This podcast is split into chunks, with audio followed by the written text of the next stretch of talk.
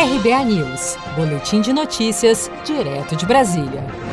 O Conselho Nacional do Ministério Público decidiu nesta terça-feira arquivar a representação feita pelo ex-presidente Lula contra o procurador Deltan Dallaiol, coordenador da Força Tarefa da Operação Lava Jato em Curitiba, no caso do PowerPoint apresentado em 2016, utilizado para explicar a denúncia contra Lula no processo do triplex de Guarujá.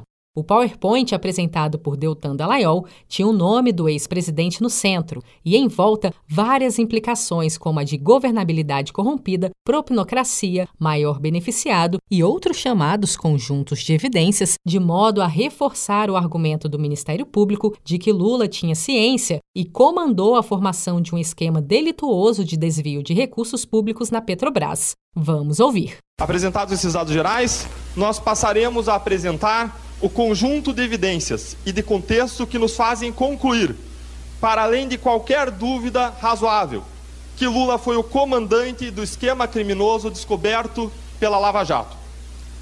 Passamos então a montar uma espécie aqui de quebra-cabeças, um grande quebra-cabeça, com pelo menos 14 conjuntos de evidências que se juntam e apontam para Lula como peça central da Lava Jato. A representação ao Conselho Nacional do Ministério Público foi feita por Lula em setembro de 2016, logo após a força-tarefa da Lava Jato apresentar o PowerPoint durante a entrevista coletiva.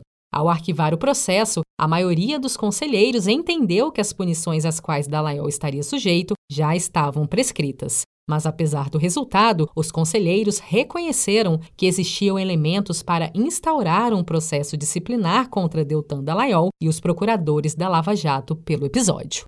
Se você quer começar a investir de um jeito fácil e sem riscos, faça uma poupança no Sicredi.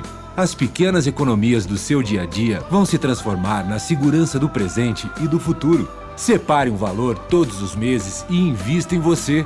Poupe com o Sicredi, pois gente que coopera cresce. Com produção de Felipe Andrade de Brasília, Daniele Vaz.